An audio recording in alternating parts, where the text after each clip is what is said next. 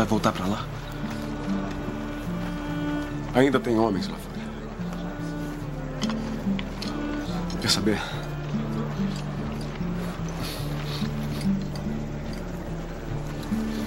Quando eu for para casa e as pessoas me perguntarem: Ei, Ruth, por que você fez isso? Para quê? Você é tipo viciado em guerra? Eu não vou dizer uma palavra. Eles não vão entender. Eles não entendem por que fazemos isso. Eles não entendem que fazemos isso pelo nosso companheiro. É só isso. É só o que é.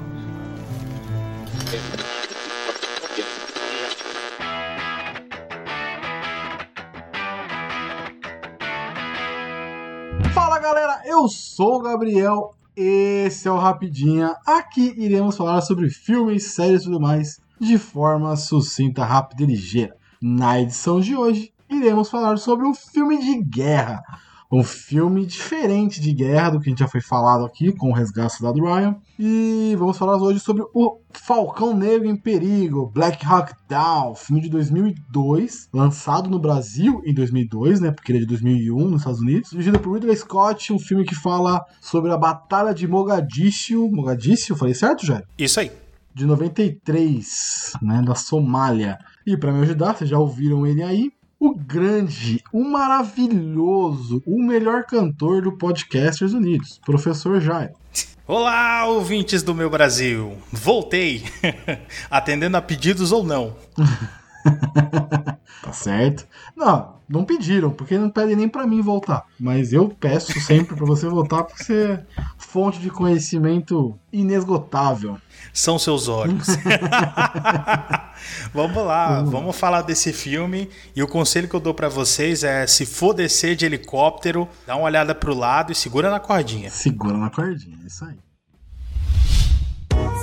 A iniciativa Podcasters Unidos foi criada com a ideia de divulgar podcasts menos conhecidos, aqueles que, apesar de undergrounds, têm muita qualidade tanto em entretenimento quanto em opinião. Por aqui você tem a chance de conhecer novas vozes que movimentam essa rede. Então entre lá no nosso Instagram, o arroba Podcasters Unidos, é só escolher e dar o play.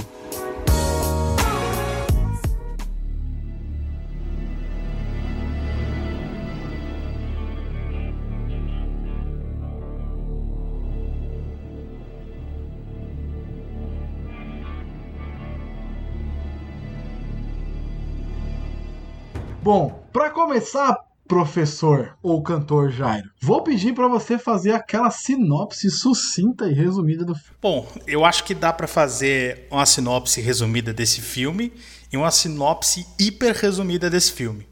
A sinopse resumida, eu diria para vocês que é um filme de guerra, Avá. É, é um filme que trata de uma operação estadunidense, uma operação de captura, não é? De um, de um determinado indivíduo, a gente vai falar mais à frente aí quem que é e por quê. É, e é uma operação que ela é, é, é acaba saindo desastrosa, né? Ela é, é, uma operação que não dá certo, que coloca um grupo de soldados em perigo, né?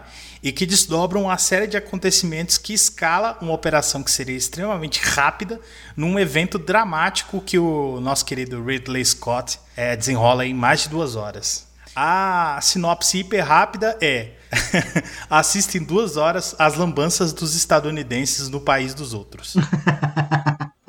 Fazendo cagada em terra alheia. É isso aí. Bom, Jairo, vamos lá. Antes da gente entrar na parte histórica do filme, da parte real da batalha e tal, queria falar um pouquinho do filme em si. Porque a gente falou sobre o resgate do soldado Ryan. E ele é um filme violento, né? Mas a violência tá ali mais para um contexto da, da, da, guerra e tudo mais. Não é o foco da, do filme em si. Já no Falcão Negro em Perigo, no Black Hawk Down, aqui a gente tem um filme de guerra violento e que a violência ela é, ela é, ela não é só um elemento, né? Ela é, faz parte real da história e ela tá ali para te contextualizar muito mais do que no, no, no resgate. Você é uma guerra muito mais, é um filme muito mais sangrento e muito mais visceral do que aquele que a gente falou a primeira vez. Você gosta dessa diferença ou tipo tanto faz? É, uh, eu acho que a violência ela é colocada com propósitos diferentes, tanto aqui quanto no resgate do soldado Ryan, né? Uhum. É, eu sei que eu vou acabar me repetindo aqui, mas já recomendo aí para quem tá ouvindo a gente é, ouvir o episódio sobre o resgate do soldado Ryan. Na época eu participei não, mas ficou excepcional. Ficou bom. E para você entender muito do que a gente vai falar aqui, eu recomendo muito que você assista ao filme. Assista com bastante calma. é, ele tá disponível aí no Netflix, na Netflix e na locadora verde também. Bom, a questão da violência, né, como eu disse, ela é colocada de, de forma diferente, porque lá no resgate do soldado Ryan, uh, ela faz parte né, da, de uma ambientação que o, o Steven Spielberg quer é, é, é colocar o, o, espectador, né, o uhum. público, mas ela participa da história ali, né? Ela, ela conta um pouco do que está acontecendo é, é, do, do, do, da história, do, do, plot do filme, né? E ela é localizada, né? Ela, ela não, não aparece o tempo inteiro no filme, né? O filme ele acaba é, investindo um pouco mais em tratar, né, é, é, é desenvolver esses personagens, é, desenvolver a personalidade deles, né, a forma de cada um agir, é, é, a humanidade de cada um, né? A gente tem lá o tique, né, do, do Capitão Miller, é, enfim, o, as orações do Jackson, enfim. Tudo isso é muito bem desenvolvido. Então, acontece que quando chega no, fi, no final do filme, no clímax ali daquela batalha final, Uh, você sente né, a perda de cada um daqueles, daqueles soldados, né, daqueles personagens, e você entende o peso do, do Ryan no final do filme. Aqui é um pouco diferente. Uh, o, eu estava lendo aqui agora, Gabriel, um pouquinho antes hum. de a gente começar, que o Ridley Scott, ele, uh, ele queria, é, ele deixou, ele acabou reconhecendo, né, na real, que ele não queria fazer um filme tão realista, mas é, fazer com que o espectador tivesse uma experiência né, cinematográfica, audiovisual, uhum. muito mais completa, né, muito mais realista, digamos assim. Né? Então, entenda o realismo aqui, uh, uh, não histórico, mas o realismo da violência. Sim. Então, essa, a, a violência em uh, Black Hawk Down, né, ela é um elemento constante o tempo inteiro é, menos para fazer parte da, uh, da, história, embora também faça, né? Mas mais para fazer você se sentir naquele, naquele inferno, né? É um filme extremamente angustiante nesse sim, sentido. Sim. É que assim, tá lá, eles viraram bucho de canhão, né? Viraram. Estão no tratador de carne. Vai sobrar alguém, mas você não sabe quem. E uhum. tá tomando tiro tudo cantelado. Tudo... Isso eu achei maneiro, porque tem um personagem do Tom Sizemore. É, a gente até falou no resgate também. Naqui ele tá, é, ele tá um capitão, sargento, não sei porque, não lembro é, o nível dele no filme. Mas ele tá um cara sem paciência. Isso é uma, uma percepção que eu tenho dele. Literalmente sem paciência. Ele tá de saco cheio daquilo, ele não tá mais com uma pegada. Então, tipo, os caras estão atirando, ele tá lá, tipo, falando no rádio, tipo, como se fosse a coisa mais natural do mundo. Mas não, ele tá no meio de uma batalha violenta, que tá morrendo uma galera, tá morrendo tomando tiro. Acho que morreram 19 soldados, né? No total. Que até passa no final o nome é... deles. Em comparação ao, ao pessoal da, da Somália, é, é bem diferente o, o, número, né? Morreu mais de mil somalis. Ah, foram centenas, né? É, de, de, de, somalis né, mortos nessa brincadeira. Sim. Fora, fora o, o, os que morreram de fome e afins. Sim, e aí na questão do, dos americanos foram, sei lá, 18, 20 soldados que ficaram mor morreram e alguns. 18. 18 morreram. E aí uns, uns 50 ficaram zoados aí, com tiro, com machucado, enfim. A, a proporção é muito diferente de, de números entre eles. Uhum. E uma coisa que eu gostei é, a, é, o som do filme. O filme tem um som inacreditável. A mixagem de som, tanto que ele ganhou o Oscar disso, né? Mas ela é muito boa porque é tiro pra todo canto é é, é pessoa correndo, é voz, então tá tudo acontecendo ao mesmo tempo e ele fica ali naquela situação tá, que tá tudo acontecendo realmente ao mesmo tempo, né?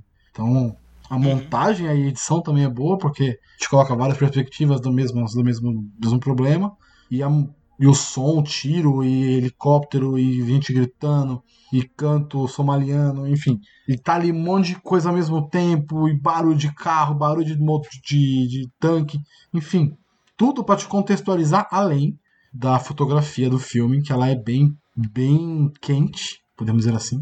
Que ela passa um negócio que Uhum. tipo, te deixa. Caraca, vai dar ruim. Tá dando ruim. Porque o filme não começa assim. O filme começa uma aventura ali e tal. Aventura não, né? Ó, uma operação deles. Eles até fazem um churrasco com o javali lá e tal, não sei o quê. Mas a missão, fatídica missão, que foi uma cagada, né? Podemos dizer assim. Uma grande cagada. Das grandes. Das gigantes cagadas. Qual foi o governo? Foi o Bush? Foi o Clinton? Foi o Clinton. Foi o Clinton. É, o Bush não Mas dá. isso, Bush mas não isso, dá co- décimo. mas isso começa, mas isso começa lá no Bush, né? Mas eu acho que antes da gente entrar na, na, na parte histórica, né, cara? É, eu acho que a gente tem que tirar o chapéu pro Ridley Scott, né? Uhum. É, esse filme foi indicado a quatro Oscars, né? Ganhou dois, Sim, sim.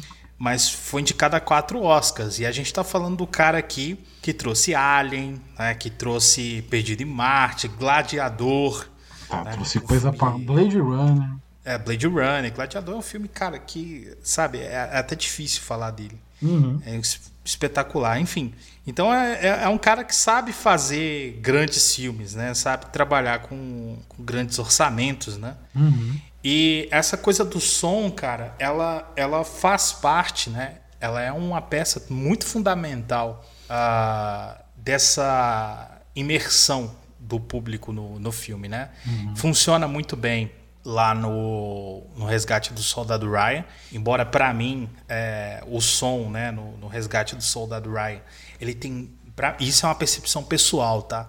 Ele tem mais essa, essa pegada heróica, né? Uma É. coisa ah, que ca- é, casa, né? Poeticamente, digamos assim, é, harmoniza com, a- com aquela coisa, né? É, no Falcão Negro em Perigo, é, a impressão que te dá é uma impressão de cacofonia, né? De, de bagunça, de sons é, aleatórios o o tempo todo e, e de confusão. Isso é um ponto importante, cara, porque, vamos lá, é, agora há pouco você estava falando do Tom Sizemore, né? Do, Sim. que ele estava nos dois filmes, né? No Soldado Ryan e no, no Black Hawk Down. E lá no, Black Hawk- lá no Resgate ele é um sargento. E você ficou confuso aí sobre qual que era a patente dele no Black Hawk Down, certo? Sim. É, Aí eu te pergunto, e isso vale para os nossos ouvintes aí também. Vocês se lembram dos nomes dos personagens do Black Hawk Down? Hum, Eu, não, e eu te falo por quê. Nenhum, dele, é, nenhum deles é aprofundado. Nenhum deles é aprofundado. Exato, cara. O filme, ele é muito confuso, né? Sim. É, ou no começo você tem ali um- um- alguns momentos, né? Um- uns closes, um- umas cenas específicas para um ou outro personagem. É, você tem a divisão ali dos grupos, uma rivalidadezinha entre Rangers e Deltas. Você sabe quem é o general. É, beleza. Mas na hora do combate tudo fica confuso. É, se a gente fosse olhar friamente, né? Você disse aí muito bem que nenhum personagem é aprofundado. A gente poderia dizer que isso é uma falha do, do Ridley Scott, né? É, torna o- o filme meio bagunçado para entender e tudo mais. Mas se a gente for olhar pelo lado da, da proposta dele, né? Eu posso estar enganado aqui, mas faz muito sentido. Porque tudo tem uma lógica, tudo tá bem é, amarrado, tudo tá bem explicado ali até o momento do combate. Quando chega o momento do combate, você não entende mais nada. Você percebe isso?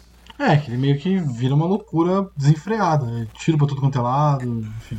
É, vira uma loucura. à medida que o combate é, é, vai se intensificando, né? A, tanto a organização deles quanto a sua organização mental que está lá vendo o filme, ela se torna confusa. Você não sabe mais quem faz parte de qual grupo, é, qual que era a, a- a operação, quem que deveria fazer o quê, né? É, se os caras vão receber ajuda ou não e tal. Aliás, isso é uma coisa que é bem legal nesse filme, é você prestar atenção na logística de uma, de uma operação militar. Isso nem sempre aparece tanto nos filmes, né? A gente tem um foco maior nos soldados, nos combates Sim, e tal. sim, sim. E nesse filme você tem toda a logística, né? De ponto de encontro, de missão, de briefing. Ah, de você ter o general no, no quartel-general, você ter é, alguém supervisionando ali, né? É, lá na cena de combate, você ter uma área segura. Enfim, essa logística é muito bacana, é, é muito legal de se observar. O que você falou é bem real, assim. Ele não. o Ridley Scott não se preocupa em te contar quem são os caras. Eles são os soldados ali, eles são peças. A história ali é muito mais sobre a operação do que sobre os soldados em si, né? Diferente do resgate, que tem lá, cada um tem seu momento tal, o capitão tem principal, enfim. Mas aqui não, aqui. Cada eles... um tem seu arco, é, né? Cada um tem seu momento, tem sua aparição, tem sua, sua homem de glória. Aqui não tem. Existe, vai, alguns clichêzinhos ali e tal, umas, uns sacrifícios. Mas eu entendo, porque os que foram se sacrificaram morreram de verdade, né? Então eles quiseram dar uma, uma floreada na morte dessas pessoas que foram heróis de guerra americana e tudo mais. Enfim, muitos dos que morreram no filme morreram na vida real também. São personagens que morreram mesmo. Então você vê que nesses momentos assim de morte tem um. um como é que eu posso dizer? Um sacrifício. Tem uma. Um tomar o tiro pelo amigo, salvar o amigo, enfim. Várias coisas acontecem esses personagens Tem morrem. bastante esse discurso, né, no, no filme. É, ninguém Tanto fica pra o- trás. o- é, um dos capitães lá, o, o sargento, não sei lá, dos Deltas, né? Que é o nosso querido Eric Bana. Melhor personagem. Melhor É, personagem. É, ele, fa ele chega a falar lá, lá no, no final do filme, né? Aquele discurso bem clichêzão e tal. Ah, porque quando eu voltar pra casa, vão me perguntar por que, que eu fiz isso, se eu era viciado em guerra e tal. Eu não vou falar nada porque eles não vão me entender. Isso é verdade? Isso é verdade, isso faz todo sentido. É, que a gente tem de, de narrativa de, de soldados, ex-combatentes e tal.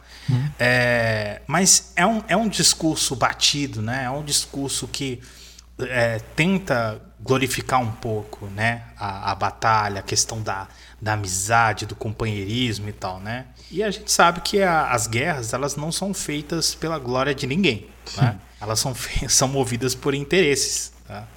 que estão em jogo ali, interesse de alguém. Então esse é um, é um discurso que eu costumo criticar um, criticar um pouco ness- nessas obras e que fica bem mais evidente aqui, né? Nesse filme. Mas a- acho que eh, os momentos em que isso acontece são muito poucos. O- os momentos em que isso acontece são, são pequenos, são curtos, né? E isso não chega a comprometer o filme como um todo. Fica bem legal. É diferente de, de outros. Por exemplo, eu assisti esses dias. Acho que é Batalha no Pacífico, alguma coisa assim. Uh. Aí sim, mano. Aí é o filme inteiro, aquilo ali. Pearl Harbor. e, Pearl? Harbor. Pearl Harbor. Pearl Harbor. Pearl Harbor Pearl Harbor é um bom exemplo disso aí. Pois é. E, e nesses casos, sim, atrapalha bastante a tua experiência com o filme, é, te distancia um pouco da, da, da, da- daquela, daquela situação que está sendo retratada ali. Mas aqui não, aqui é só um elemento que a gente pode até criticar, mas que tá ali no filme faz parte, né? É. Pra não dizer, pra gente não, não correr o risco de dizer que o filme é perfeito. Não, não, ele tem defeitos. É, eu acho que o não aprofundamento do principal, pelo menos, é um defeito, né? Porque a gente não sabe nada. É que assim, o personagem entra na história e sai, a gente não sabe de onde ele vem, pra onde ele vai, o que acontece com ele. A gente não sabe nada. São soldados que estão ali, ponto. Naquele momento, naquele, naquela fotografia de, de histórico. Eles estão ali só.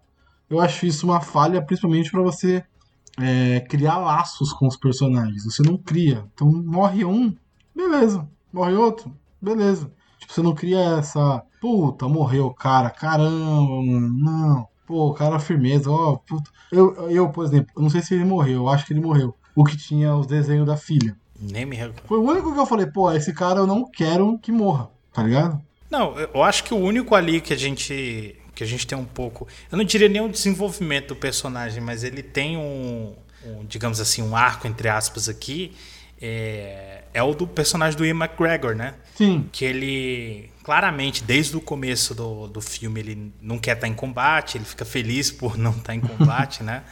E ele acaba sendo jogado no meio, no meio do combate, numa operação relativamente simples e se encontra né, nesse, nesse, nesse desastre é, e, a- e acaba se virando, né? Tendo que se virar, né? Tanto que ele tenta encontrar ali um, um momento de, de, de- de tranquilidade, né? Um, um porto seguro para ele ali no café, né? No- na hora que o bicho tá pegando, né? Na hora que a coisa tá pior ali. Quer fazer um cafezinho pra dar uma acalmada. Porra. É, a gente entende ele, né? A gente entende o, o que ele tá passando. Mas fora ele, cara, os outros personagens, eles vem e vão, estão aí. Tanto que tem vários momentos, eu acho que deve ter passado isso contigo. Se você que está ouvindo a gente aí assistiu o filme só uma vez ou vai assistir hoje, presta atenção se isso vai ocorrer contigo também. Às vezes morre um personagem e você fala, putz, era personagem tal, morreu, não era pra ele ter morrido. Mas não era ele, foi outro personagem É. que morreu. É isso mesmo. o tempo todo. Porque, por exemplo, o cara que cai do avião é o Orlando Bloom, certo? É o cara Uhum. que chega na base todo empolgado no começo do filme, todo empolgado, pá, que não sei o que, quer lutar, quer lutar. Você tá legal, provavelmente vai acompanhar esse personagem, ele vai ser os nossos olhos. Uhum. Começo da operação, início do negócio, ele cai do avião, do helicóptero, e some, e desaparece. Sai do filme. Você fala, porra, eu me conectei com ele, e agora? Vou tentar, tá. Vamos lá com o George Harnett, lá, o, o, o novo, o novo sargento, líder da, da, da galera. Mas não, não, não, não vai, tá ligado? Não tô falando que o filme é ruim, tá? Só que eu senti essa falta de ter conexão com os personagens. De ter essa. olhar pra eles e falar, pô, não, beleza, esse cara. Ele fez isso, isso e isso, e tá aqui por causa disso, disso, disso. Sabe a conexão? Se o cara morresse ou não, pra mim, não ia fazer diferença. É bem É, isso. in- infeliz, é, nesse sentido, o filme é como eu falei no começo, né? Ah, você pode enxergar ele por duas perspectivas. Se você for fazer uma análise fria do filme, né, da, da obra cinematográfica lá, ah, realmente você vai ter o problema sério de que você não tem arcos desenvolvidos dos personagens, você não, não cria né, nenhuma, nenhuma identificação, nenhuma, nenhuma relação emocional com esses personagens você não tem ideia do, do histórico deles, ou enfim, não, não tem tempo né, o suficiente para você se relacionar com, esse com esses personagens. Tanto pela quantidade de personagens que tem, que tem os seus momentos no filme, quanto pela quantidade de acontecimentos do filme, né? Então, se você for olhar como um filme, um, um- um retrato de uma operação, né, uma experiência cinematográfica do que é uma, uma operação é, fracassada de guerra, realmente o filme é excelente, né? Você tem um, você tem uma imersão ali incrível. Você é com, você se sente como um daqueles soldados sem nome, sem história, sem importância, que tá ali e não sabe se vai terminar aquilo vivo, não sabe se vai receber uma bala na outra esquina. Agora, se você quiser interpretar como um, um filme, com uma obra completa, né, é mais difícil por, por esse problema dos personagens. Até porque a história do filme, o plot do filme é extremamente simples, né? Você tem uma operação militar que é, é- é é engajada, né? É- é desencadeada em um determinado momento e ela dá errado. Ponto. Essa é a história do filme. Sim. Mas aí eu vou puxar um outro filme aqui. Não sei se você vai concordar comigo. Eu não sei se é história real também. Eu acho que é. Que é o 13 Horas. Filme com o John Krasinski. Já assistiu esse filme? Cara, eu ainda não assisti. Então, não. eu não vou te dar spoiler então. Mas ele, ele é um filme também de uma operação. Que ele dá, dá errado. Dá errado a operação. E ele, mas você se consegue se conectar com eles. Principalmente com o John Krasinski. Que é, tá ex- excelente. Então depois assiste e a gente conversa também sobre ele. É um filme muito bom também. Mas, por incrível que pareça, dirigido por Michael Bay, tá? Por incrível que pareça. Mas é isso, assim, é- é um filme também de uma operação que deu errado, né? Deu errado em partes, né? Deu um, deu um problema ali. É, enfim, e aí você consegue se conectar com aqueles caras, tá ligado? Você fica preocupado com eles.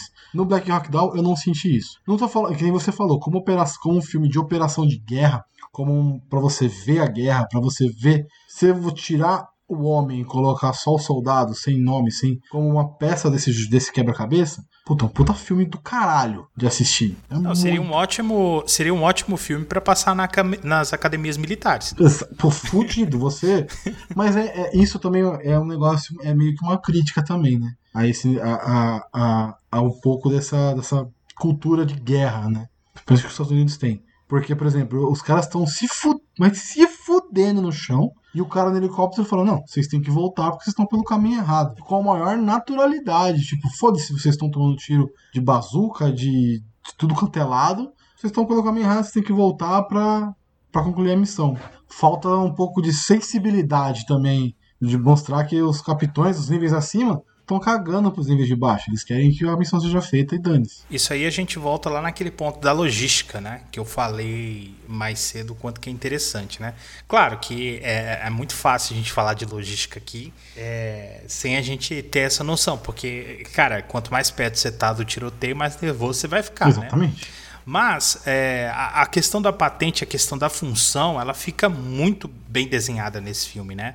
As patentes mais altas, o cara tem que ter mais calma, tem que ter mais frieza, né? Normalmente ele tem mais experiência. E quanto mais acima, ou, a, a, questão mais premente para ele ali é a operação, é como funciona a operação. Tanto que aqueles, aqueles dois do helicóptero, né? Na, é, é que fica transmitindo ali as é, as informações e uhum. dando as permissões ou não, é, eles estão ali preocupados em estabelecer rotas, em encontrar é, inimigos, enfim, fazer o, o contato entre os soldados em campo, né, com o quartel-general e com os, o, o, os possíveis é, reforços, é, com apoio é, aéreo, etc. Uhum. Então, essa, essa, se falta né, no filme é, aprofundamento, se faltam arcos, se, arcos dramáticos, se faltam personagens empolgantes e tal, ele, nesse sentido de, de mostrar quase que didaticamente como funciona uma operação militar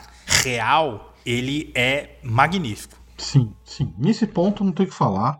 Tipo, o passo a passo do que vai acontecendo, como proteger, aonde é prioridade, o que não é prioridade, o que, que tem que fazer primeiro. Isso é, porra, fudido. Os caras sabem fazer e fizeram muito bem, porque também é, é, é da cultura e provavelmente tinha os relatos da história e tal, enfim. Mas nesse ponto de guerra, de mostrar a guerra como guerra e cada pecinha funcionando, funciona pra caralho. Mas como filme eu senti falta de ter um personagem ali para mim me conectar no filme, para mim torcer por ele. Ah, é clichê isso, Gabriel. Sim, mas nem todo clichê é ruim, tá ligado? Tem clichês que funcionam é porque, na verdade, caralho. cara, o, o, o, cinema, quando a gente é, senta numa cadeira para assistir um filme, né? Normalmente a gente tá querendo acompanhar uma história. Sim. Sim, sim. É, e normalmente essa história está ligada a algum personagem, né? Sim. O personagem não necessariamente precisa ser humano, mas tem uma história ali que você quer que você quer entender, né? Do uhum. começo, meio e fim. E a história do, do, do, do Black Hawk Down, ela é, como a gente já falou mais cedo, é extremamente simples. A operação dá errado e os caras têm que sobreviver até, até uma determinada situação, né? É, só que você não, não, não, tem um fio condutor ali, né? Uhum. Parece que a coisa meio que vai acontecendo e chega ao fim, assim, talvez até por sorte, né? É. Você, beleza, a gente chegou nesse ponto aqui, mas não foi, não, não, não teve a ação de um, de um herói ali para chegar naquele ponto, né? As coisas simples, simplesmente se desenrolaram até chegar naquele, naquele ponto final. Então, para cinema, realmente, isso é algo que faz muita falta. Sim. É, isso sim. Mas vamos lá, um pouquinho de história agora, Jair. O que, que você pesquisou aí sobre Quais são os erros históricos aí do filme? Não, cara, é, todo filme, por melhor que seja, né, ele toma liberdades, é, uma licença poética, digamos assim, né? ele toma liberdade de mudar algumas coisas e tal, até porque a gente já falou isso no outro episódio, né? Senão não tem história. Sim. E eu não vejo problema nenhum quanto a isso, né? Eu sou professor de história e eu não consulto filmes para dar aula, né? Eu consulto livros. não é porque tá no filme que aconteceu, né? É isso. É, não, não acho problema nenhum. Tanto que eu amo 300, eu recomendo para os meus. Não os meus alunos, né? Porque é, eles vêm Grécia na, na, sexta série, então não dá. Mas, mas eu recomendo o pessoal que quer conhecer um pouco mais e tal. Porque alguma coisa, por mais absurdo que o filme seja, alguma coisa de verídico ele tem. E o filme, tanto nos letreiros, né, quanto na questão da operação, ele traz é, é, muitos detalhes é, interessantes para você conhecer um pouco melhor aquele evento, né? Mas de novo, esse não é o, o, é, é, é o intento do filme, né?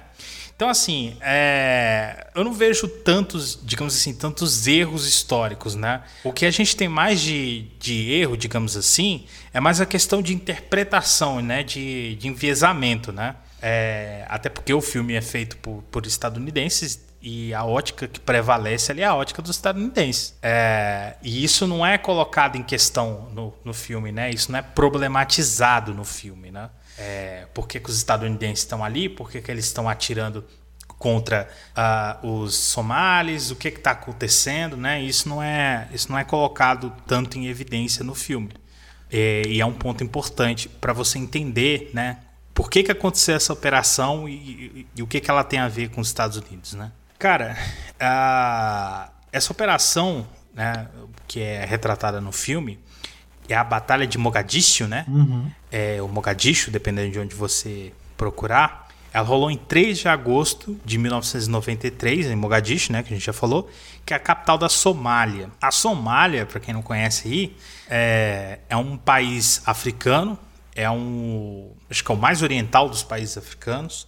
Ele fica ali naquele, se você for olhar o mapa, né, aquele famoso chifre ali da África. E aí é um ponto importante, porque ele, é, esse, a Somália ela tá num, numa, numa localização estratégica, né? Onde é rota de passagem de petróleo por mar. Então já tem esse ponto aí. É, tem, tem um interesse, né? Interesse estadunidense nisso aí, né? Sempre tem. É claro. Mas o, o que levou aos conflitos não, nem foi tanto essa questão do petróleo. O que, que acontece? O, a Somália, ela, pela localização estratégica dela, é, durante a Guerra Fria, era um ponto importantíssimo tanto para a União Soviética quanto para os Estados Unidos. Eu sempre costumo dizer isso em sala de aula, quando a gente vai tratar de Guerra Fria, que a Guerra Fria de fria não tinha nada. Porque o que, que acontecia na Guerra Fria? Momento, baixou o professor de história. Por favor. O que acontecia na Guerra Fria, né? Estados Unidos e União Soviética estavam em guerra, mas eles não podiam guerrear. Ah, Jairo, mas por que, que eles não podiam guerrear? Por que, que eles não podiam né, cair na porrada? Muito simples, porque se Estados Unidos e União Soviética resolvessem entrar num conflito armado de fato, fim do mundo, falou, é isso aí, acabou. Simples assim. Os, do, os, dois, Até brinco. os dois apertam o botão vermelho e acabou a brincadeira. Né? Acabou, acabou, acabou, acabou tudo, acabou o sonho, já era. Eu até brinco com, com os meus alunos, né? Que a, a, gente, a gente viu muito isso na nossa, na nossa infância ali, né? Que a, passava sempre no jornal, né? Ah, porque Estados Unidos e União Soviética, depois Rússia, né? É, juntos têm o poder de destruir a Terra não sei quantas vezes. Mano, mas não precisa, não precisa só de uma? Então. precisa só uma vez. uma já tá bom demais, né? Uma já, já acaba com a brincadeira. Tá suficiente. Então, é, a Guerra Fria de fria não tinha nada. Por quê? Os dois países principais, as duas principais potências beligerantes, né, elas não podiam entrar em conflito armado explícito, né, pela, pelo poderio militar nuclear que as duas tinham, mas elas não representavam apenas dois países beligerantes, né? Elas representavam duas ideologias. Uhum. E era um verdadeiro jogo de xadrez, né? Porque cada país envolvido, tá? Cada país que é, é, era perdido para a ideologia do outro enfraquecia o, um lado é, e enfraquecia aquela, aquela ideologia, aquele estilo de vida, digamos assim, e de governança.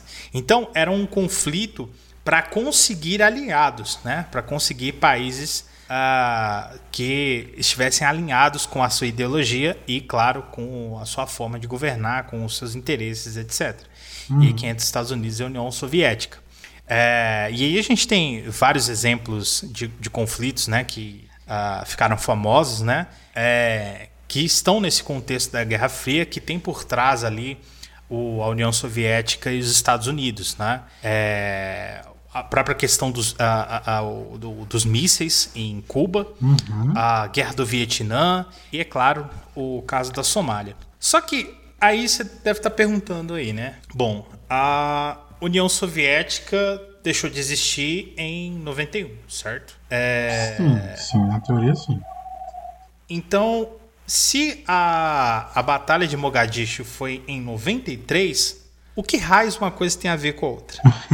é que tá que... É, é uma pergunta importante, é, mas é aí que está a válida. questão. Olha só, é válida. Realmente, quem faz essa pergunta não está errado. A, a Guerra Fria, digamos assim, já, já tinha ali é, acabado oficialmente e tudo. É, só que antes disso, né, como eu disse, a Somália era disputada entre as duas potências ali. É, com o fim da Guerra Fria, a Somália perdeu importância. Né? Afinal, ela não, não, precisava mais ser disputada, né? Uhum. A Somália foi um país que ela foi, ela foi ajudada durante muito tempo e com a ajuda que entenda-se é, armamento, treinamento militar, enfim, aperfeiçoamento, né, táticas de guerra, enfim, primeiro pela União Soviética e depois pelos Estados Unidos. Então, é, chegou um ponto em que os Estados Unidos, né, que foram os últimos, simplesmente acabou a Guerra Fria, não precisamos, não precisamos mais de vocês. Boa sorte aí. e a Somália, ela vivia uma ditadura, cara. É, desde 69, né? Uhum. De, um, de um camarada chamado Mohamed Siad Barre. Eu não sei se se lê assim, então, se tiver algum somalho aí, peço perdão já de cara. Com a, perda dessa ajuda né, internacional, o regime ficou insustentável e o cara foi deposto. Né? E aí o que aconteceu? É, ocorreu um vácuo de poder na Somália. É, você tinha uma série de, de, de, grupos rivais, de milícias, é, disputando o poder, né? É, de forma violenta. E aí que a gente chega no filme. Por quê? É, essas lutas, né? Esse vácuo de poder com a, é, é, a, população armada, a gente vê no filme, né? Mulheres, crianças, uhum. todo mundo armado ali. É, é, algumas, algumas milícias sobressaíram, alguns grupos armados sobressaíram e se tornaram mais fortes que outros. E aí que entra a figura do Mohammed Farah Aidid, que é muito citado no filme, não aparece no filme, mas é muito citado. E esse cara é líder de uma dessas facções, né? Então o que acontece? É, na, na Somália, até 93 ali, estava é, ocorrendo uma crise de fome gigantesca. Então centenas de pessoas morriam de fome na, na Somália. Então o que aconteceu? A ONU né, organizou uma série de ajudas humanitárias para levar alimentos para a Somália para tentar é, é, aplacar a fome do povo ali. E aí que é o começo do filme. Porque as facções, elas tomavam esses alimentos, né? Elas saqueavam esses, esses alimentos que eram mandados de fora. Então o que acontece? A ONU estabeleceu uma missão para que esses alimentos eles fossem é, é, que fosse assegurada a entrega desses alimentos para a população. Para isso precisava de apoio militar. E aí que entra as forças da ONU, né? Algo que somava ali mais ou menos 50 mil homens, é, a maioria estadunidenses, né? Na Somália. Em 24 de. Em, em, em 3 de agosto. É, mentira. Em 24 de junho de 1993, é, soldados paquistaneses são emboscados por milicianos é, que, pela inteligência, o serviço de inteligência dos Estados Unidos, né? Eles identificam que são é, pertencem à, à facção do IDIT. Uhum. E esses soldados paquistaneses são mortos, né? emboscados e mortos. Então aí que o, os Estados Unidos entram na, na coisa, né? mandam as suas, as suas forças para tentar capturar esse cara, né? o, o. Uhum. Então, a missão que a gente vê no filme, que acontece ali em agosto, é a missão para pegar esse cara. Porque eles recebem informação de que ele vai estar tá lá num hotel. Uhum. E a ideia era entrar, capturar o cara, pacificar a coisa, né? É, é, é, capturar o cara, sair e depois pacificar a Somália. Pacificar de forma Só que, radical, cara, né? É, do jeito estadunidense de pacificar, né? Entenda como quiser. E, cara, deu tudo errado. Sim. Entenda como quiser. Deu tudo errado. A missão foi um desastre, foi aquilo lá que a gente viu no filme. Centenas de somalis foram mortos, é, 18 soldados estadunidenses é, morreram né, na, na, operação. A gente teve um, um soldado capturado, né, que Sim. foi o, o Michael ah, Durant. Michael Durant? Duran. Durant. Isso. É, ele mesmo. Foi capturado nessa operação. E opera... Então, assim, foi considerado um, desastre. Tanto que o general que aparece na, na, no filme, ele se aposentou pouco tempo depois. William Garrison. É, dessa operação. Ele assumiu total responsabilidade. Isso. Ele assumiu total responsabilidade e depois se aposentou. É, e em 95 a ONU se retira do país. Então essa operação ela foi completamente desastrosa, não resolveu nada e o país continuou naquele estado de guerra civil. Cagada gigante mas fodida. Como é que conseguiu? Extraordinária, cara. Daquelas assim de ir no ventilador, espalhar, cair em outro ventilador e espalhar para outro canto da sala. Detalhe, detalhe, o, Gabriel, aqui 93, né, cara? Então, assim, altamente televisionado, né? Ah, e tá aí, né? Tá aí. 93 tá aí, 29, É, 20, 26 anos atrás, cara. 26? Eu tava saindo, eu não 27. tava nem saindo da fralda ainda na época. Ah, tá bom. Você já era pai de família, né? tá bom, viu? Você é mais velho que eu, caralho. Você é? Faz isso não. Nunca nessa vida. Não. Não, mas eu tinha dois anos em 93, cara. Dois anos. Olha aí. Dois, dois aninhos. E assim, é um negócio muito perto. É, tudo bem que a gente teve guerras mais próximas ainda. Iraque, enfim, coisas mais Teve. próximas. Mas pra você ver É, o. conflitos armados estão acontecendo agora mesmo. Gente tá Exatamente, exatamente, exatamente. O tempo todo, isso não para, né? É incrível como o pessoal não consegue ter paz. Mas o. Assim, vamos lá. A parte histórica do filme eu acho sensacional, porque é um conflito, é uma situação que os estadunidenses poderiam, os americanos, os estadunidenses poderiam querer esconder e apagar, né? Que foi uma cagada violenta. Mas aí vem o Ridley Scott e coloca na tela, mostra o que aconteceu. Eu acho legal a iniciativa, mas também mostra que. Mostra o outro lado também, né? Que eles não estão sempre certos. né? Tudo bem, ah, tem motivo, tem não sei o quê, foda-se. Mas a cagada que eles causaram, mataram muita gente que não precisava ter morrido, que não precisava ter chegado nesse ponto. É, e o filme também critica essa, essa parada de tipo guerra total e vamos lá, vamos dominar, vamos ser o centro do mundo. A polícia do mundo. Não, velho. Eles não são a polícia do mundo. Vocês se acham a polícia do mundo, mas vocês não são. Isso é legal porque também o Ridley Scott bota o dedinho na ferida, coloca um- uma cagada americana. Porque foi uma cagada. Violenta. Das grandes. É, não- Das grandes. morreu muita gente. não Historicamente, cara, é. Historicamente, a África é um crime contra a humanidade, né? O continente inteiro, porque desde a partilha da África lá no século XIX, né? Desde é, é, você, você e até antes, né? Com a colonização, com, com a- o tráfico de escravos, enfim, a- o continente africano recebe muita influência, muito, muita é, é, é, intervenção das forças ocidentais, né? E na maioria das vezes essas intervenções são negativas, né? A gente estava falando do caso da, da Somália aqui porque é, que é uma, uma situação mais moderna, né? Onde você tinha duas superpotências que armavam a, é, é, os, os rivais uns das outras. Então, eles não estão tentando pacificar o, o lugar, né? Eles estão é, é, tentando, eles estão incentivando o conflito, né? Tentando criar uma determinada hegemonia. E não precisa ir longe, cara. O próprio Brasil, é, vários né, dos, dos acontecimentos históricos negativos que a gente teve por aqui tiveram sim influência de potências estrangeiras, né? O próprio golpe militar, e isso é muito bem documentado, tá? Não é opinião minha não. O próprio golpe militar de 64, ele teve, ele teve influências, ele teve ajuda, a colaboração praticamente explícita dos Estados Unidos, né? E até mais recentemente aí a gente tem casos de espionagem, né? É, do, do governo brasileiro, enfim. Então, assim, é, é, esse, intervencion, o- esse intervencionismo no país dos outros é, não costuma dar certo. Né? Isso costuma acabar mal. Geralmente para os dois lados, né? Para os Estados Unidos, não, porque eles têm força difusora o suficiente para dizer não e para consertar suas próprias cagadas, né? Normalmente no lombo dos outros. É, mas em geral isso não dá certo, cara. Isso não dá certo. Então é um recado que o tio deixa aí para você, né? Se você acha legal a guerra e tem que entrar no país dos outros mesmo e fazer isso e aquilo, cara, isso não acaba bem. Isso não acaba bem.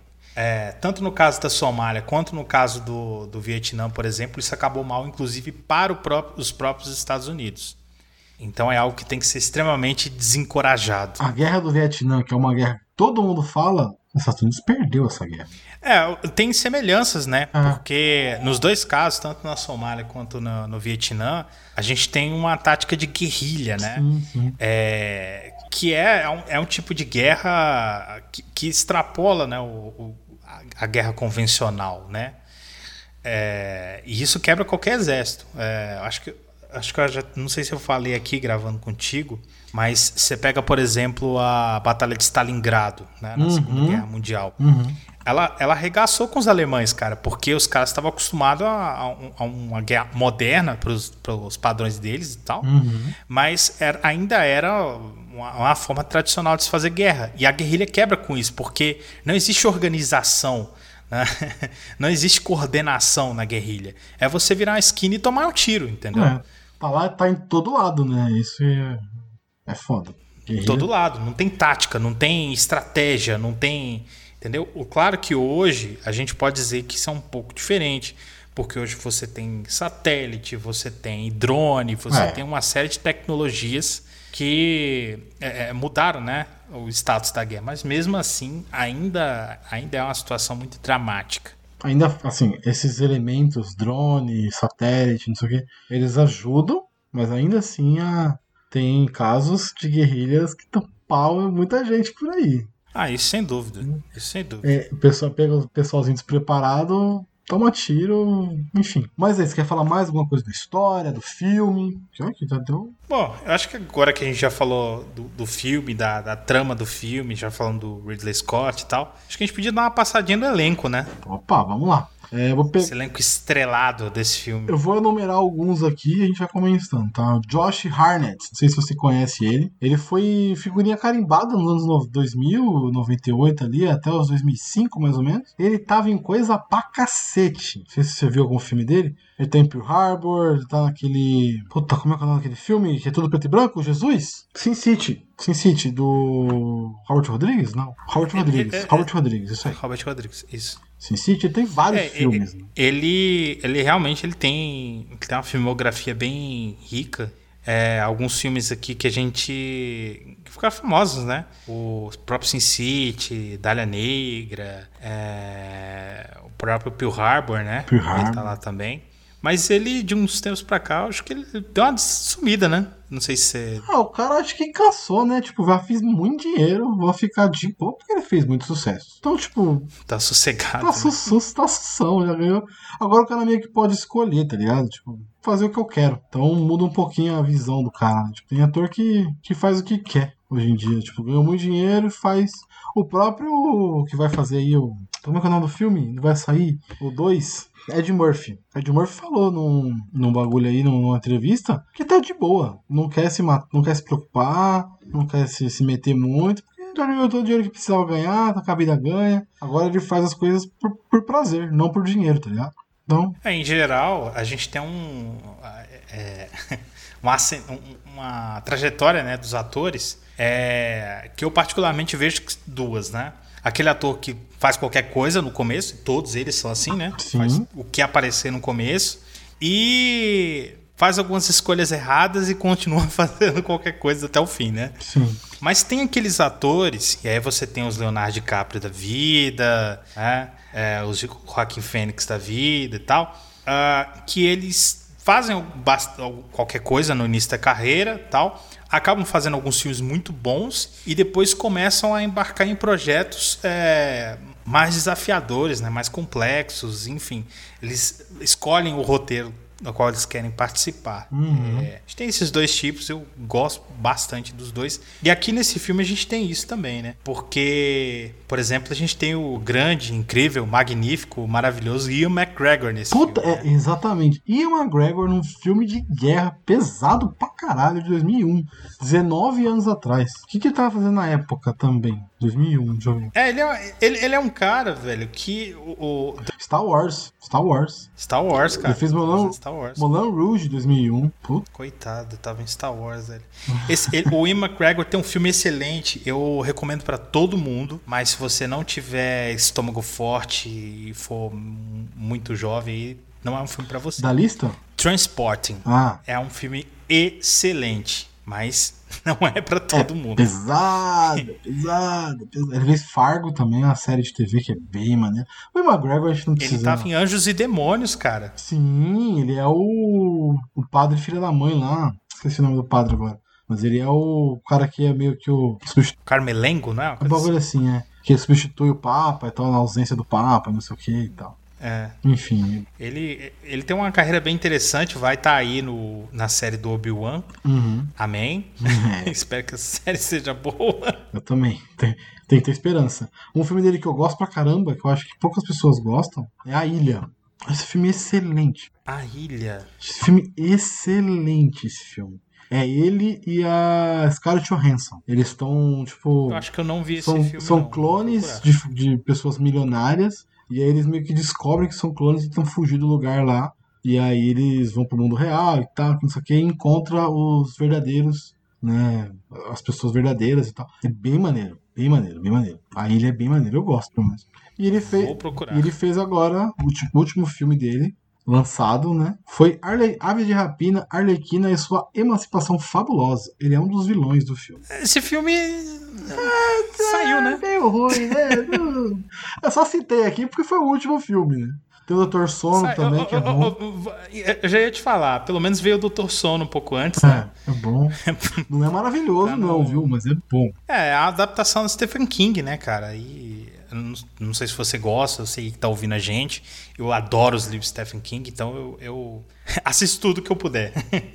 Qual o preferido? Preferido? Uhum. Livro? Isso. O livro preferido dele é A Hora do Vampiro. Puta, eu vou falar um que ninguém gosta, só eu. Revival. Eu nem conheço. Puta, é bom, é bom, é bom, é bom. É bem maneiro. Mas vamos lá. Não conheço. A gente não precisa falar de Tom Sizemore, que a gente falou bastante no resgate, né? Então, meio, meio que se vale um Tá pouco. aí de volta, né? É. É. Puta do ator, né? Ele, olha, pelo que eu tô vendo aqui, tem coisa pra caramba pra sair agora em 2020 e 2022, hein? Eita. É, tem coisa pra caramba. Pra pré-produção, pós-produção. Tem bastante coisa pra sair dele. Eu não sei se ele tá. Tom Sizemore? Tom Sizemore, não sei se tá certo isso. É, tá certo, certo. Uma par de coisa. Legal que o cara tá voltando. Tem Muito bom, muito- muito bom. muita coisa. Tem umas 10 coisas aqui, 10, 15 coisas, produções, que vão sair, que estão em pré ou pós-produção. 2020, 2021 e 22. Da hora. Torço pra que dê certo, porque eu gosto de ver ele em tela. Sim, ele é muito bom, mano. Ele é muito bom. Ele passa a, a, a- a cara do maluco que tá de saco cheio, mas tá lá ainda. E quando ele chega, ele não precisa voltar mais, porque ele tomou tiro na, na garganta. Ele tá todo fodido. Ele diz, não, eu vou voltar porque meus homens estão lá. Então ele volta com a galera, vai até o final. Pra salvar todo mundo, é bem maneiro. É, já É bom. tá bem velhinho já também, né? Mas enfim, é legal ver que ele tá fazendo coisas. E agora, pra mim, Jairo, o melhor personagem do filme, que é do Eric Bana. Eu acho ele o personagem mais verdadeiro ali da, da, daquela história toda. O que mais você mais consegue olhar e falar, pô, tá, esse aí realmente, esse eu compro, esse eu gostei. É, ele, ele, ele tá mais, apesar da, da, da frieza, né? Ele tá bem dentro ali da, da coisa, né? Bem Sim. dentro da guerra, né? Sim, é bem maneiro. E, e o Eric Bana, cara, é um cara dispensa apresentação, né, velho? Ele é muito bom, cara. Ah, é, Foi o nosso Hulkão, né? Hulk, Troia, em Troia ele tá, esse, tá- ele tá uma sacanagem em Troia. Ele tá ótimo, cara. Não sei se você já viu a série Dirt John, Golpe do Amor. É uma série, Não, uma- é cara, uma série de ba- baseada em fato real de um cara que é um, que é um malucão, tal, não sei o quê. É, é um crime real, né? E aí ele faz esse cara que é meio maluco aí, que mata as pessoas. que- enfim, não vou te dar spoiler, mas ele faz esse filme. Depois você assiste se você quiser ver. Dirt John, O Golpe do Amor. Ele está na Netflix, tem a primeira, é a primeira temporada e a dele. É bem legal. Aliás, eu falei aí do Trainspotting, né? E eu tem outro outro ator desse filme nesse, né, no Falcão Negro em Perigo também, que é o Ewan Bremner. Bremner. Sério? Difícil até falar o nome do cara, né? é, pra, pra, pra quem não, não se recorda, é o cara que fica surdo. Ah, porra, é da hora esse cara. Da, da hora. A atuação dele é boa. Ele começa a gritar no meio da guerra. É muito boa. Na rua, não pode. E o personagem dele em, em Transporting é muito bom também. Recomendo. Eu recomendo muito esse filme. É, Esse- é, é, di- é difícil, hein, já, esse filme. Não é por nada, não. Ele é pesadinho. ele é pesadaço. Ele é pesadinho, ele é pesadinho. Mas ele é um filme muito bom, mas ele é pesadinho. Pra galera que curte as coisas mais nerd aí, tem uma, tem uma galera aqui, né? Tem, tem. Mas fala aí. Tem o cara do Pronto, Quarteto vamos lá. Fantástico. Orlando Bloom. Orlando Bloom. né? Senhor dos Anéis, é, é, Piratas do Caribe, né? Piratas do Caribe. Você falou aí o Johan Griffiths, né? Sim, sim. Quarteto Fantástico. O Você tem o Tom Fantástico. Hardy, né? O Tom Durinho. Nossa, Tom Hardy. Foi o primeiro filme do Tom Hardy? Eu não sei, cara, mas ele tá, tá bem diferente nesse filme. viu? Ah, os dentes tudo torto. Pra começar que ele consegue. É, pra começar que ele consegue falar nesse filme, né? Ele tem dificuldade de falar. É, consegue entender ele. Olha, não é o primeiro, viu? Cons- Mas é a primeira grande produção. 2001. Ele fez dois filmes, dois curtas em 2001 e uma série, uma minissérie de TV. E aí logo depois Foco Negro em Perigo. É o primeiro grande trabalho dele mesmo. Poxa, parabéns pra ele, viu? Porra, começou, Começou bem. sou fudido. Começou chutando balde. É. Outro aí também do, do mundo nerd que tá nesse filme é o. Eu não sei o cara, Puta, nome, esse né? tá no Game of Thrones. É isso? Game of Thrones, é o nosso Jamie, querido. Jamie, Jamie, que, eu, Ou que não. perde a mão. Não, eu gosto É, dele. Maneta. Eu gosto dele. Não, eu gosto também. É um bom, bom personagem. Esse, vamos ver se você sabe mais um. Eu sei mais um de fundo do mundo nerd aí. Ah, tem, tem mais um sim. É o nosso querido Matthew Marsden. Tá, tenho mais um. É esse? Tenho mais um. Então esse aí eu não Ele tô tá achando. em Resident Evil. E se não estou enganado, ele tava em Deadpool também. ou Eu tô, eu tô confundindo as bolas. Eu acho que eu tô confundindo as bolas. Mas ele tá em Resident Evil, aqueles filmes maravilhosos de forma. Péssimo. Tô, tô sendo irônico aqui, tá, gente?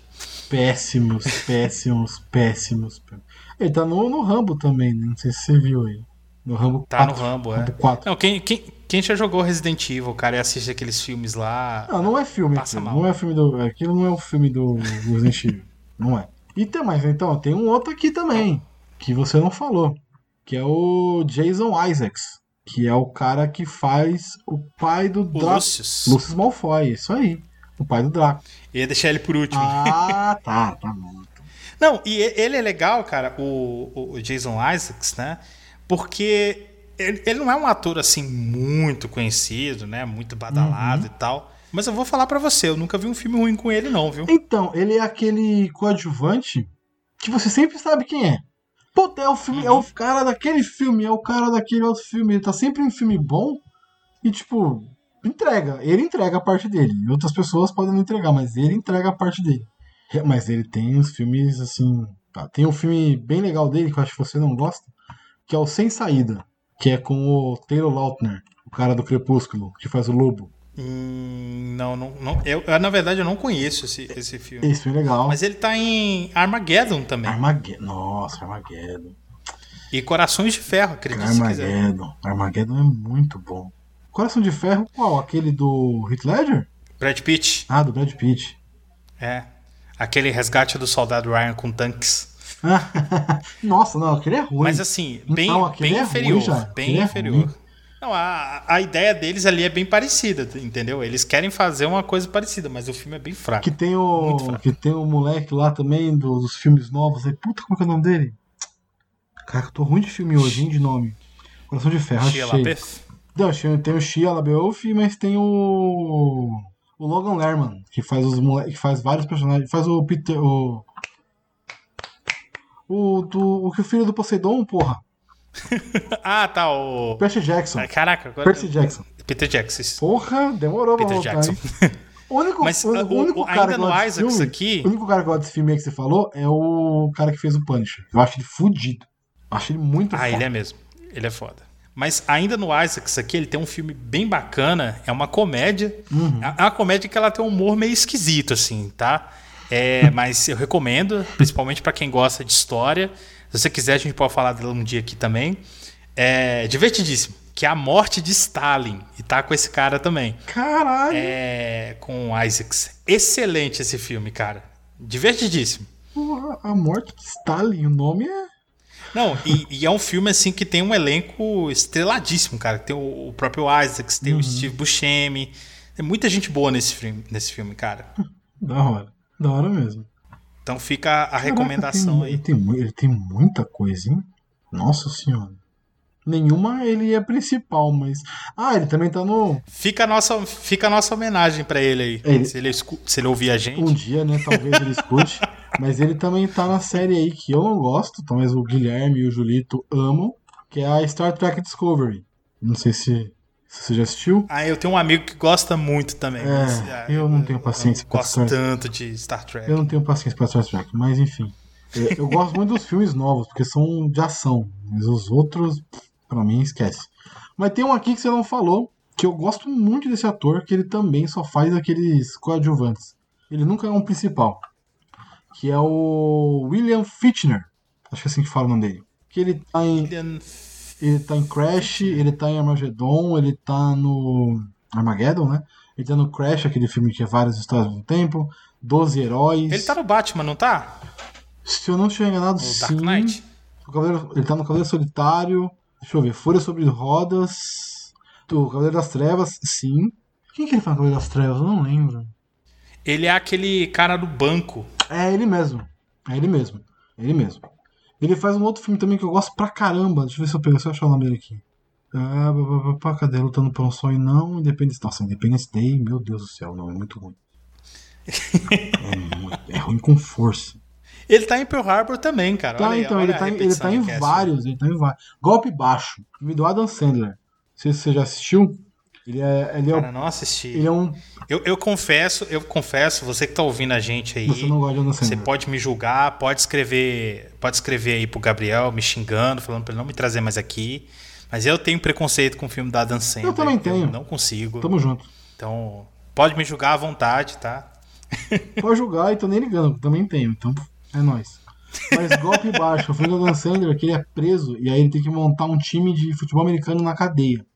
E aí Caraca, Pra- é, enfim, filme do Adam Sandler. Ele tem que jogar contra os policiais que também tem um time. E ele, ele é o capitão da, da, da cadeia lá, né? Ele faz o capitão da cadeia e o capitão do time dos policiais. E aí eles têm uma, uma birrinha ali e tal. É um filme bem maneiro. Por incrível que pareça, é um filme bem legal de assistir. Um dos poucos do, do Adam Sandler que valem a pena ser citados como bons. Caraca, que, Caraca. que hater, né? Mas, enfim. E pra, pra quem tá aí mais no mundo das séries ainda, ainda tem o Ty Burrell, Ty Burrell. que, que é.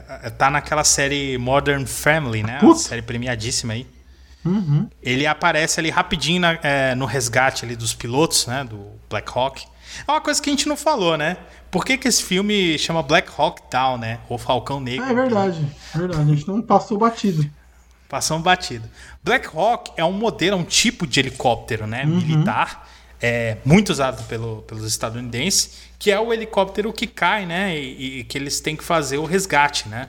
É o resgate do, do- da tripulação ali do Black Hawk. Então, por isso o título, né? Sim, e até tem uma parte que eles falam isso, né? Black Hawk Down, Black Hawk Down, porque o avião, o Falcão Negro caiu, né? A tradução. Aquele momento em que você tá lá assistindo, ó, tá vendo? Ele disse, ele disse. É, isso mesmo. Assim, no em português fica o Falcão Negro não tá em perigo, caiu, não sei o quê. Porque. É sério? Eu assisti, Não, eu assisti eu legendado. assisti legendado também. Mas ele falou Falcão Negro caiu. O nome do filme ficou Falcão Negro em perigo, né? Black Hawk Down, em inglês é Falcão Negro caído, né? Caiu, enfim. Uhum. Aí em português mudaram pra em perigo. Coisas da. Ah, essas traduções são Maravilhosas. são- sempre, eu sempre gosto de lembrar, né, pra galera que me, cri- me critica, porque eu tenho um problema sério com as traduções, do Breaking Bad, né? Nossa. Que aqui no Brasil virou Química do mal. Breaking Bad, a química do mal. Isso é.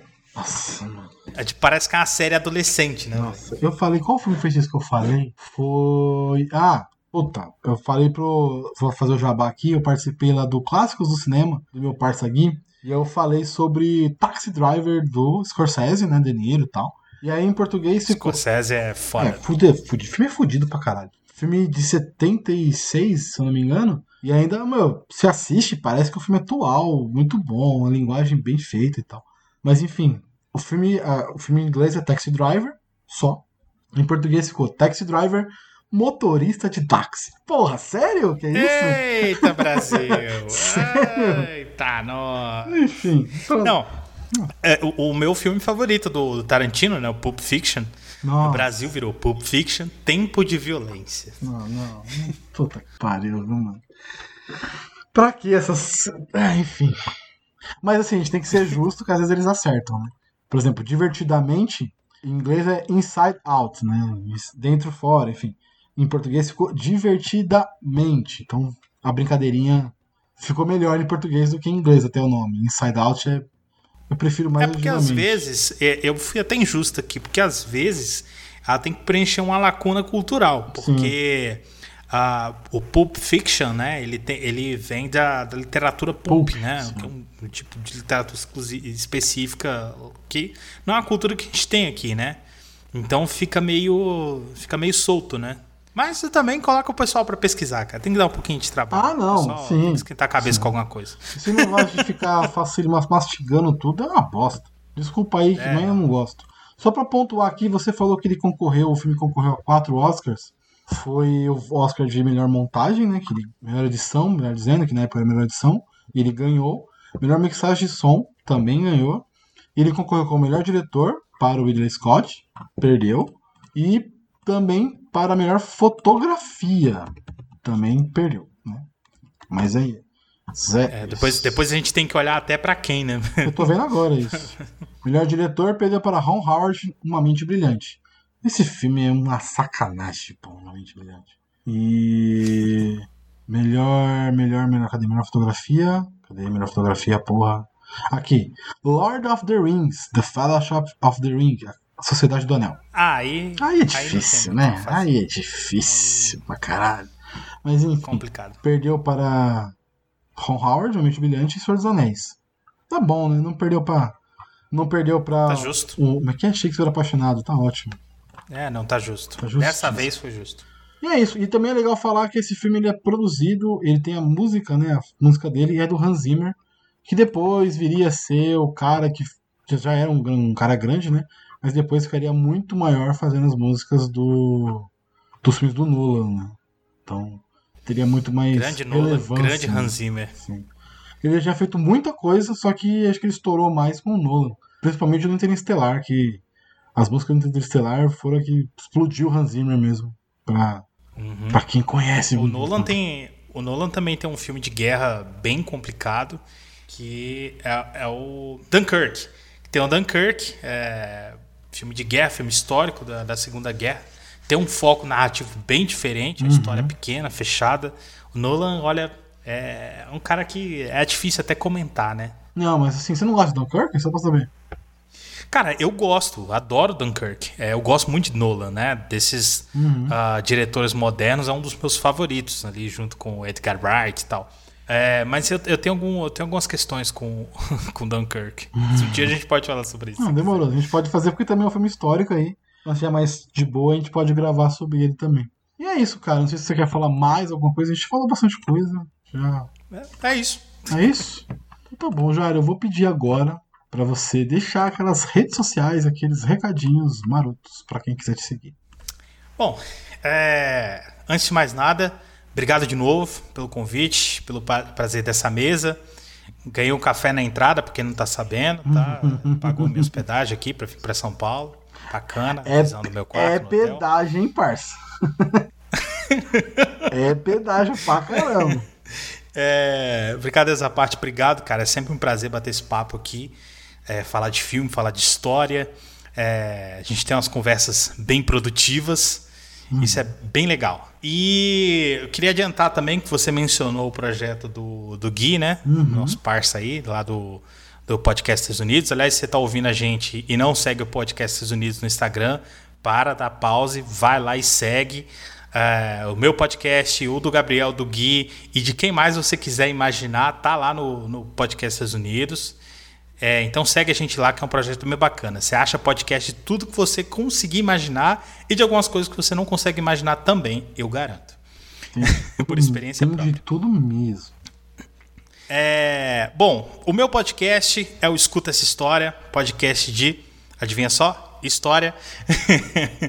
e é, lá eu, eu falo nem tanto dos filmes, pelo menos não por enquanto, olha aí. É, mais dos eventos históricos, uma linha um pouco mais narrativa, né? Eu tento trazer um pouco das- da, da, da, da- minha experiência em sala de aula para o podcast. É, eu também estou no Gafes de Verdade. Lá a gente podcast sobre cultura pop, cultura nerd em geral. A gente bate um papo lá sobre filmes, séries e afins. Se diverte enquanto faz isso. E só adiantando, né? Você mencionou aí o projeto do Gui. Em breve terei participações por lá também, no novo projeto dele, lá do Podpacast.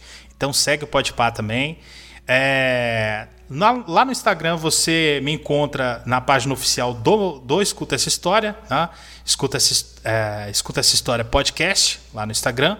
E no, no meu pessoal, arroba o Prof. Jairo, beleza? Então qualquer coisa, manda um direct lá, vamos bater papo. Tiver perguntas, inquietações, uh, xingamentos por eu não gostar da Dan Sandler, o que você quiser. Mas é isso, se você curtiu esse papo, pode ouvir. Pode seguir a gente nas redes sociais, só procurar por arroba 7 letras podcast, Instagram, Twitter e Facebook. E em qualquer agregador, só procurar por arroba, só procurar por 7 letras. E também eu tenho um projeto em parceria com meu parceiro Guilherme, que a gente fala sobre Lost. Então a gente fala sobre todos os episódios da maravilhosa série de Lost. Então a gente está começando agora a segunda temporada. Temos uma jornada muito boa pela frente aí, finalizamos a primeira, foi bem maneiro. Agora vai ter mudanças aí no formato, nos apresentadores, na, na sequência das paradas. Mas é isso, a gente está aí fazendo já a segunda temporada. Tá ficando bem maneiro também. Logo, logo está tudo no ar. É isso, Jairo. Eu que agradeço você tomar o seu tempo de professor ocupado e cantor, obviamente, para gravar aqui no Sete Letras. Fico muito feliz e espero que você volte mais vezes. É isso. Voltarei. É, vai voltar mesmo que tá gravado já. É nóis. Tchau.